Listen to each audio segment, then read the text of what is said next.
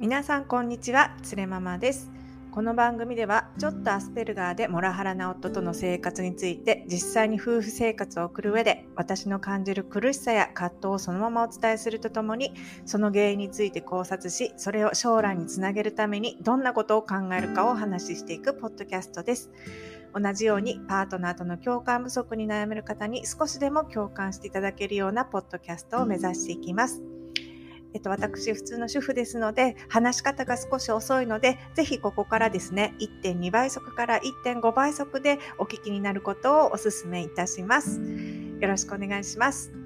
さて、えっ、と、今日なんですけれども、えー、テーマが、えー、アスペルガーの人を尊重すべきだけど、モラハラの受け皿となる私たち普通の人も大変だっていう話をテーマにしていこうと思います。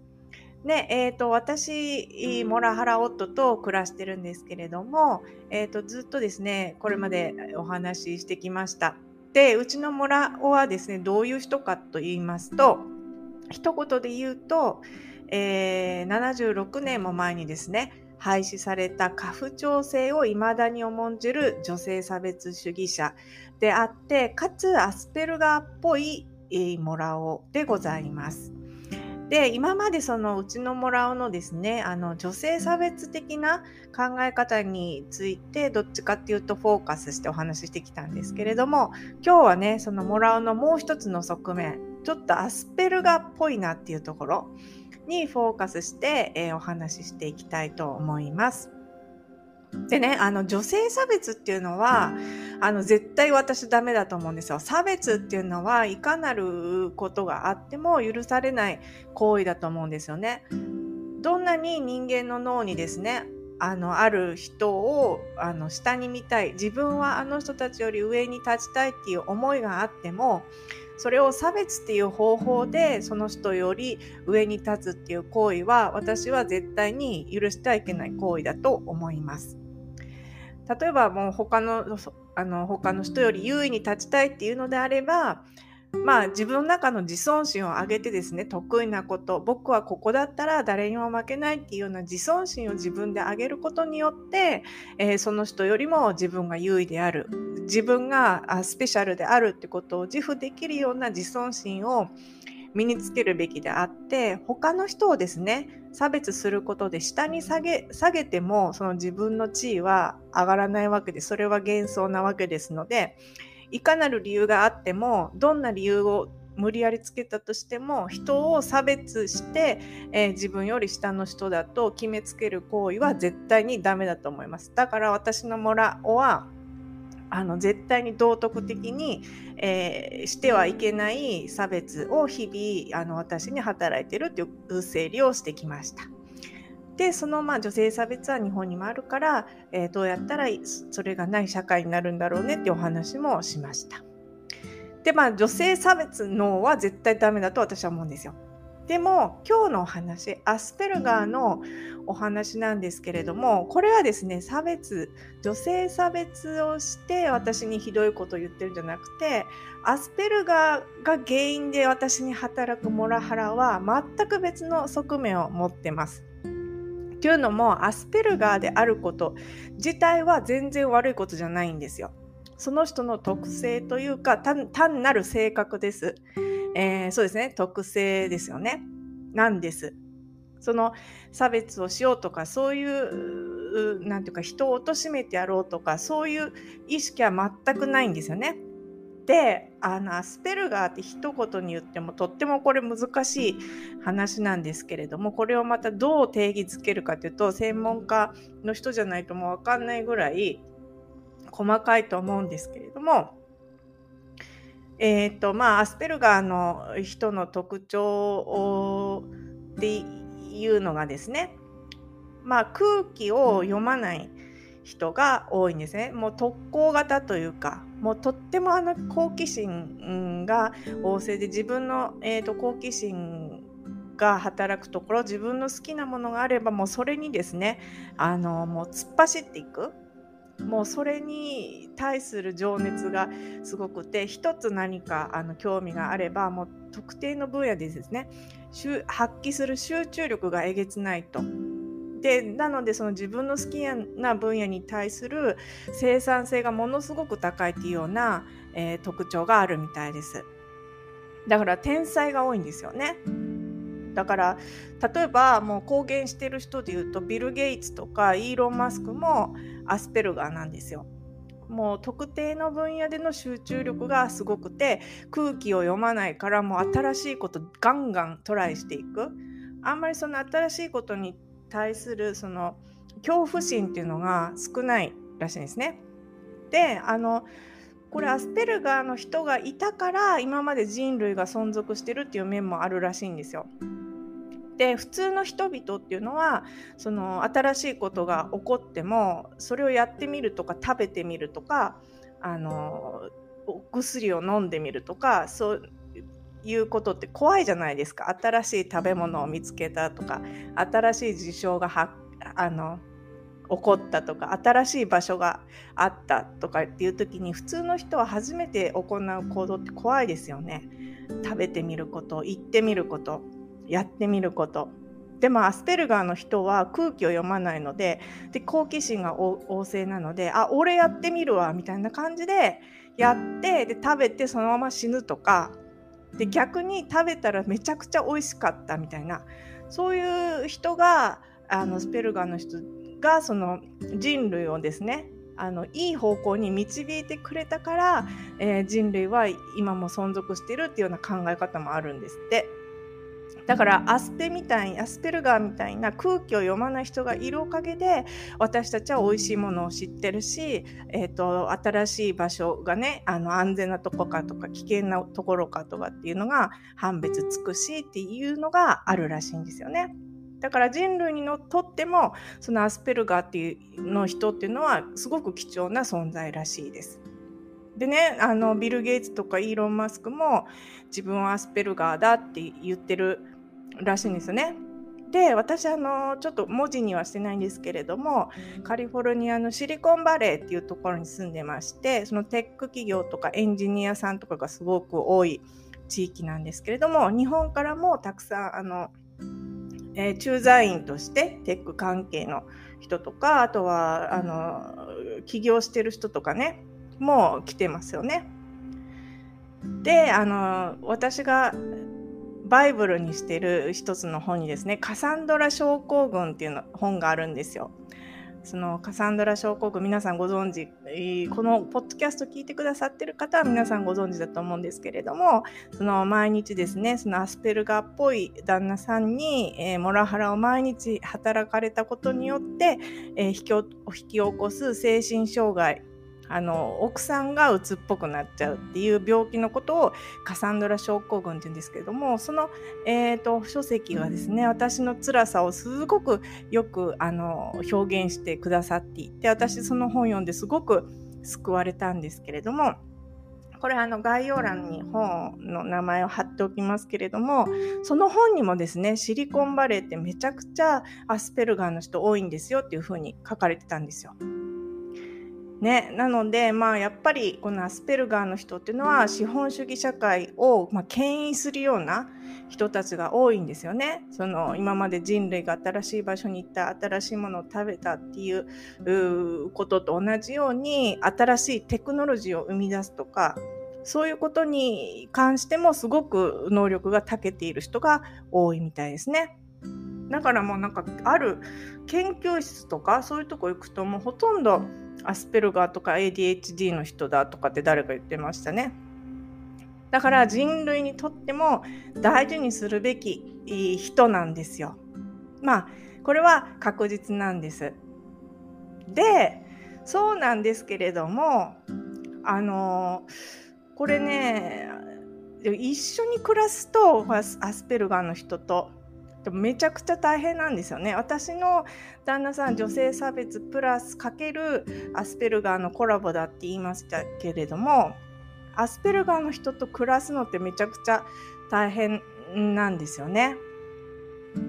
でね今そのニューロダイバーシティっていう言葉知ってますかね？神経多様性っていうのかな？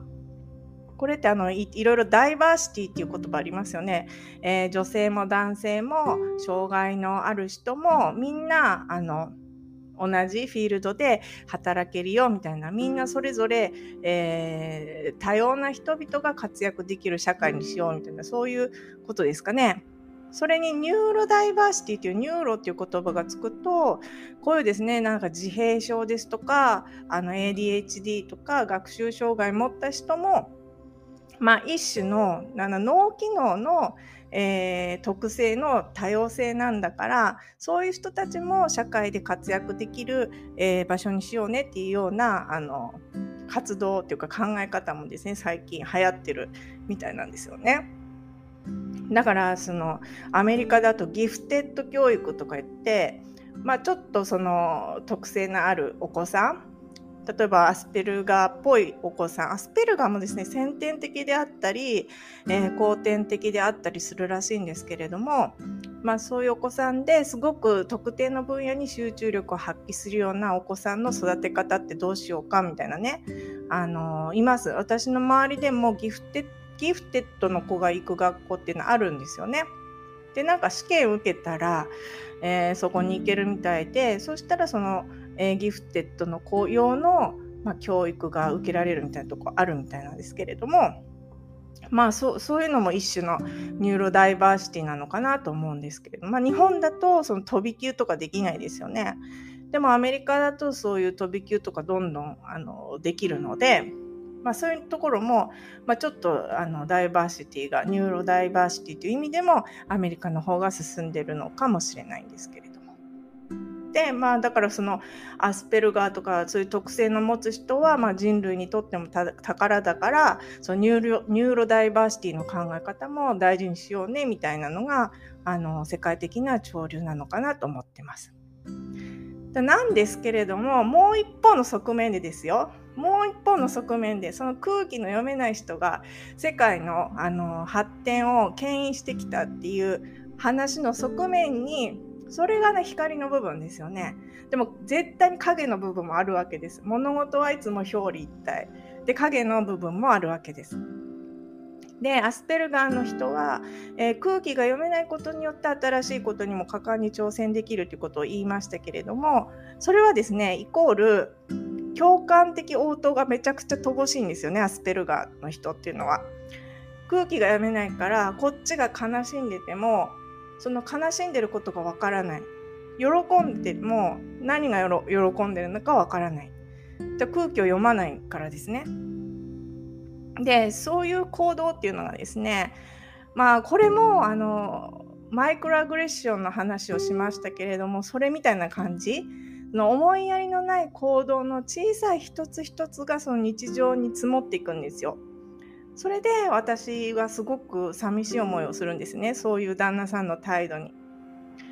でその積み重ねによってそのもう最終的には致命的なですね。もう逆に私から旦那さんへの拒否反応が生まれちゃうんですよ。もうどうして分かってくれないの？こんなに説明してるのに私が悪いって言われる？みたいなね。で爆発。まあこれもね女性差別を受けることプラス共感的応答が乏しいことに対する怒りでこれ私ダブルでコラボできましたから10年間アスペルガーと女性差別の、えー、マイクロアグレッションとこの、えーとですね、アスペルガーの、えー、共感的応答の乏しさっていうのがもう掛け算でねこの10年間積もり積もって爆発したっていうのが私の今の状態です。で具体的にね共感的応答が乏しいってどういうことなんですかって言ったらこれがですねまあ基本的にこう話しかけて会話のキャッチボールするってことができないんですよ。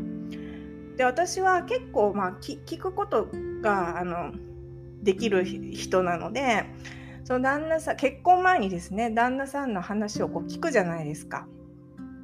で、まあ、聞いてふんふんってそう自分の武勇伝をあすごいねとかじゃあこれはどういうことなの？ってこう話を膨らませるってことは私はできるんですけども旦那さんは全くできないんですよ。自分のことを話すことはできます。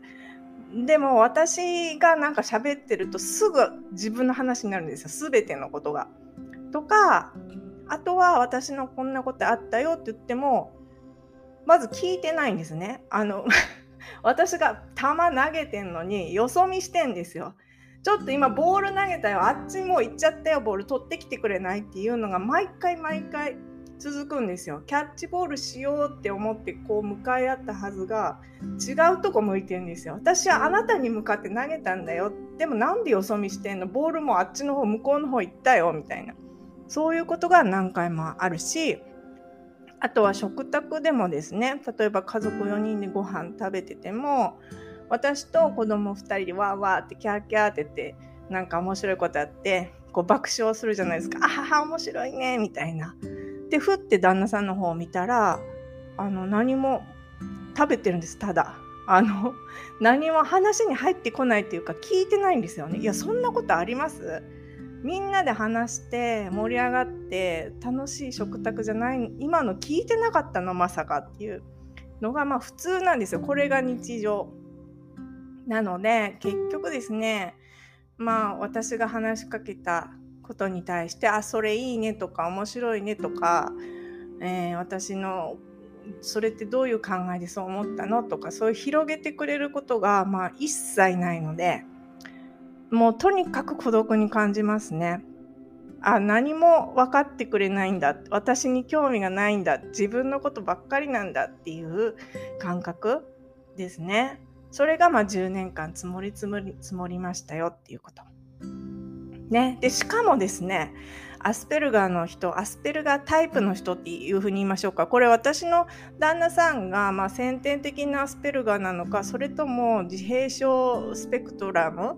なのかその後天的に何かそういう人格障害を受けたのかっていうのは私は分かんないんですけれどもまあそういう特性があるってことは間違いないのでアスペルガーっぽいっていうことで、えー、言葉で説明したいと思うんですけれどもこのでしかもこのアスペルガーっぽい人っていうのは特殊な攻撃性があるんですよね。でこれっていうのは、えー、自分が自覚してない攻撃性っていうのがあるわけです。である人はですね3種類ぐらいその攻撃性の特徴があるよってその本は説明してたんですけれども1つ目にはあからさまな攻撃暴言とかですよね。で2つ目には愚痴っぽいとか皮肉っぽい攻撃。でうちの旦那さんの場合は3番なんですよね。要求型攻撃性っていうのをよくしてきます。何々してください。何々してくれないと困ります。何々はどうしてくれるんですかこういう口調で言ってくるんですよ掃除してくれないと困りますとかあのご飯はもう少しおかずの数を多くしてくださいとか、こういう感じで来るんですよ。わ、これやと思ってこの本読んでてね、本当に要求型攻撃性で、で、これっていうのに攻撃性があるよってちゃんとこの本が言ってくれたことに対して私はすごく救われたんですよ。っていうのもこれってただ要求を述べているだけなんですけれどもすごくですね自分の非を責められてるように感じるんですよね。だからうちの旦那さんはアスペルガーでこういった要求型攻撃性を用いた攻撃を日々私にしてきてました。でやっぱりこういうコミ人とコミュニケーションする時っていうのはやっぱりですねそのアスペルガー側の人もそういった自分が自覚してない攻撃性があるんだってことをちゃんと理解してそして相手と対等な関係でやり取りすることが大事ですよってこの本にも書いてあったんですけれどもまずうちのモランは対等な関係っていうのが無理ですね。その女性差別主義者だから。もうそこでもう終わるんですけれどももう洗脳されてますからねだからまあそのアスペルガープラスその女性差別主義者のコラボっていうのは難しいんですよねやっぱりこうあのコミュニケーション取るのが。でもう過去のねいろあ人偉人のね奥様奥さんもすごく苦労したよっていうのをこの本に書いてあったんですねだから過去の偉人っていうのは多分みんなアスペルガーっていうかこのニューロダイバーシティの中で言われてる特性っていうのが天才的な、えー、潜在的なそういう才能を持つような特性を持った人が多分多かったんじゃないですかね。だからそのこの本には、えー、ソクラテスの奥さんと夏目漱石の奥さんもカサンドラだったよっていうふうに書かれてたんですけれどもであの総じてですねこの奥さんたちはその悪妻として描かれてるわけなんですよ。その本当はですねこういったモラオの自覚してない攻撃性とか思いやりのなさが積もり積もって奥さんも辛い思いをしてたのにその奥さんがヒステリーだとかね旦那さんの偉大さを理解してないとかねそういうふうに描かれるわけです。いやでもちょっと待ってください。めちゃくちゃ大変なんですよってこの天才は。天才はね、それは大事でしょうよって資本主義社会テクノロジーをね発達させるためにあの大事なのは分かりますよ。でもね一緒に暮らす私たちもめちゃくちゃ大変なんですよってことは私はこのポッドキャストで言いたいです。そのニューロダイバーシティね推薦していくの結構ですけれども受け皿になる私たちのことも考えてくださいって思ってね 私本当になんか小さい人間だなと本当に多分思われると思うんですけれどもだってさ偉人の奥さんとかみんなねいや私たちは一生あ私は一生旦那さんを支え続けます。旦那さんの活動をとてとてもあの尊く思って私も、えー、誇りに思いますみたいなね奥様たち多いじゃないですか。私から見たらねもう嘘つけようと思うんですよ。もうしんどいだろあなたたちもって本当に思うんですよね。なんかそういうねなんかことをこう何て言うんですかね本当言ってほしいですしんどいんです。だからこれ絶対あの大変なんですよ。一人では天才を支えきれません。一人の凡人は天才を支えきれません。もうね、うちのモラもそうなんですけど、偏方性の原理っていうのを全く理解してないですよね。もう与えられて当たり前って感じ。もうね、与える方はもうカラカラになりますよ。もう思いやりもないし、共感的応答がないし、もうほんとねめちゃくちゃ大変なんですよね。でしかもうちの旦那さんは天才かと言われてそそそこまで偉業を達成してるかって言われると微妙なところだと思うんですよね。例えばまあイーロン・マスクとかビル・ゲイツだったらもう億万長者だから我慢してやろうっていう気にもなるかもしれませんけども中途半端アスペルガータイプを支える私たちのことももうちょっとは考えてよみんなって私はもう言いたいです。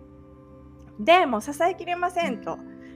で私は何が問題かって言ったらもう私一人でやってくださいって言われてるのが問題なんだと思います。だ要は核家族ですよね。核家族形態が問題なんだと思います。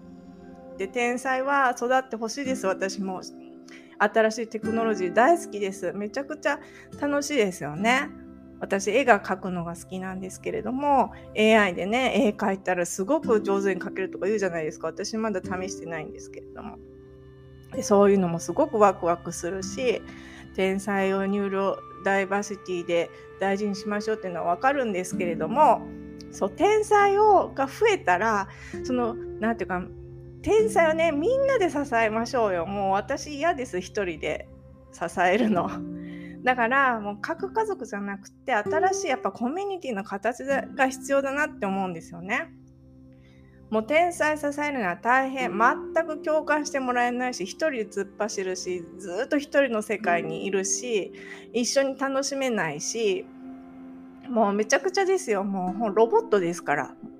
と同じですからね本当にだから私はそのアスペルガーの人をディスってるんじゃなくてもう単に一緒に生活したら大変だったって話をもう実体験として言ってるだけですよ。これも本当にディスってるって感じたら本当に申し訳ないんですけどもただうちの旦那さんはえ女性差別かける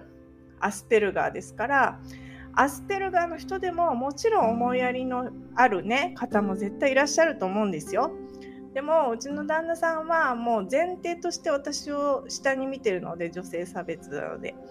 もうだからその掛け算で私は辛かったっていう話をしてます。まあね、ご批判を受けることも絶対あると思うんですけどすみませんこれは私の主観なのでこういった経験をしたっていうことですね。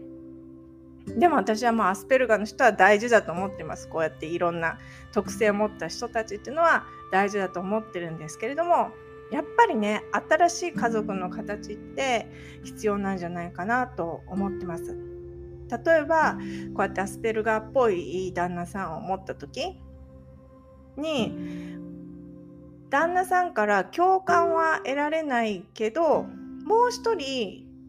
女性の大人が家の中にいたらその人から共感を得られるじゃないですか。あ今日はこんなことがあったよって旦那さんに言っても何も返ってこないけれどももう一人誰か大人の女の人がいたらそっちから共感を得られると。旦那さんから得られないものは誰か他の人から得ればあのいいんじゃない？っていう考え方ですよね。だ私が対人対、えー、1対1で接してるからもうしんどすぎるんだだから天才はね一人ではもう支えきれませんその人のねあの能力を最大限に発揮するためには絶対ねそのアスペルガーっぽい人も精神的な安定が必要なはずなんですよ。でそれを支えるためにはパートナーも、えー、精神的にやっぱ健やかでいる必要がある。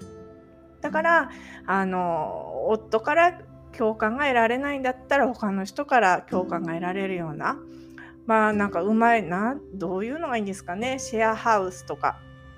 そういう形態なんですかね。なんかやっぱり核家族じゃなくてもうニューロダイバーシティを推進していくんならそうやってみんなでね天才を育てていくみたいなそういう受け皿側のコミュニティの設計も私は必要だと思うんですよね。でもめちゃくちゃもう大変です。もん本当逃げ出したいですしなんか一生一生ついていきますとか一生添い遂げますとかって言ってる人は偉いですけど本当にそうですかって私聞きたいです。大変なところないんですか大変なところあるからこうやって新しいコミュニティの形を考えませんか？一緒にって私は言いたいです。ねじゃないとですねあのうちのシリコンバレーとかねみんな中学ぐらいで離婚してるんですって。多分ねこれアスペルガーが多いっていうのもすごい大きい原因だと思うんですよね。そうするとその共感的応答が乏しいアスペルガーの人って老後すごい寂しいんじゃないですか？奥さんに育てらあの捨てられちゃったら。これねちゃんとコミュニティとしてみんながあの何て言うんですかね精神的安定を持って生きられるようなえー、なんかそういうコミュニティの設計って本当に必要だと思いますね。うん、やっぱ仕事ができるだけ、えー、仕事に対して能力を発揮できるように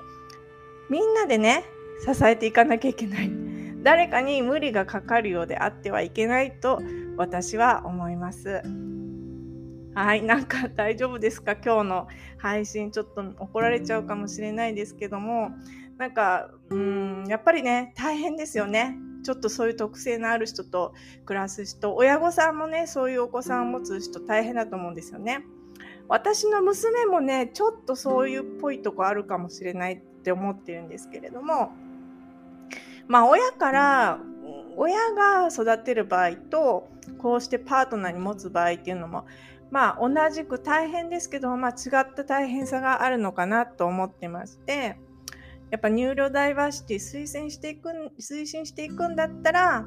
この受け皿のねコミュニティの在り方も考えていかなきゃいけないんじゃないかなと思うのが私の考えでした。はい、えーと、今日もですね、ご視聴いただいてありがとうございました。えーと、皆さんね、もうモラハラに、旦那さんのモラハラに負けないで、旦那さんよりも豊かで幸せな人生を送りましょう。またね、明日配信させていただけたらなと思ってます。今日もご清聴いただきましてありがとうございました。それではまた明日です。